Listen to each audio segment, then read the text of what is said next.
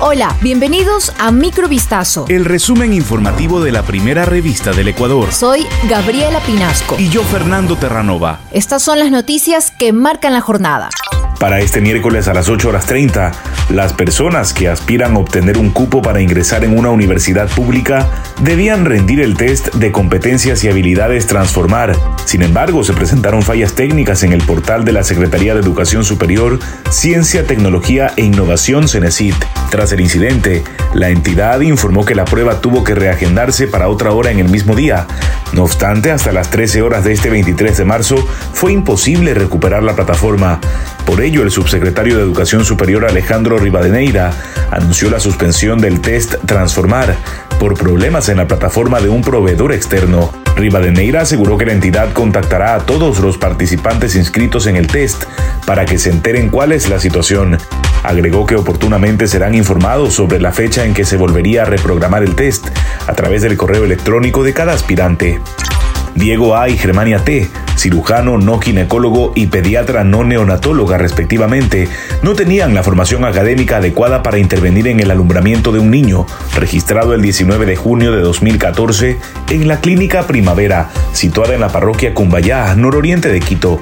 No obstante, este establecimiento ofertaba partos humanizados, de acuerdo a lo que la Fiscalía aprobó en la audiencia de juicio. Para la fecha en que se dieron los hechos, la clínica no tenía los permisos de funcionamiento vigentes, tampoco estaba dotada con servicios para casos de emergencia, como el de ventilación mecánica o un área de terapia intensiva. Nueve años y cuatro meses fue la pena privativa de libertad impuesta por un tribunal de garantías penales de Pichincha. Además, ordenó el pago de 50 mil dólares como reparación integral a favor de la víctima.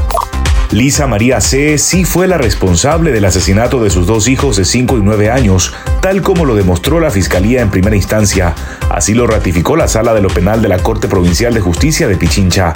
La muerte de los dos niños ocurrió aproximadamente a las 8 de la noche del 27 de octubre de 2020 en la parroquia Pifo, nororiente de Quito.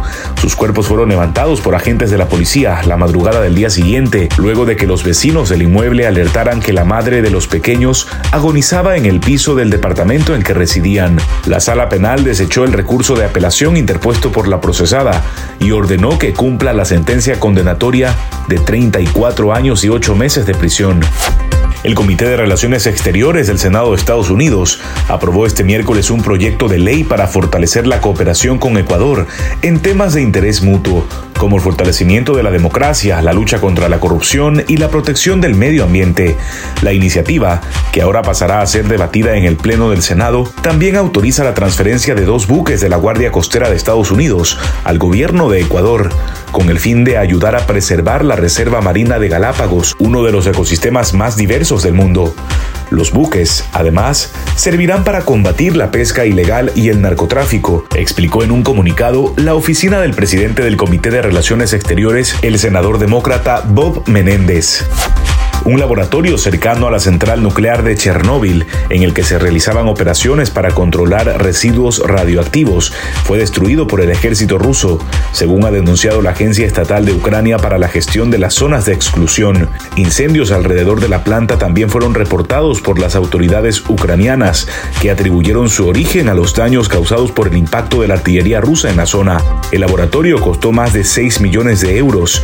La instalación se encontraba en la zona de exclusión de la central nuclear de Chernóbil y era un complejo con importantes capacidades analíticas y de investigación en el ámbito de la gestión de los desechos radiactivos. Esto fue Microvistazo. El resumen informativo de la primera revista del Ecuador. Volvemos mañana con más. Sigan pendientes a vistazo.com y a nuestras redes sociales.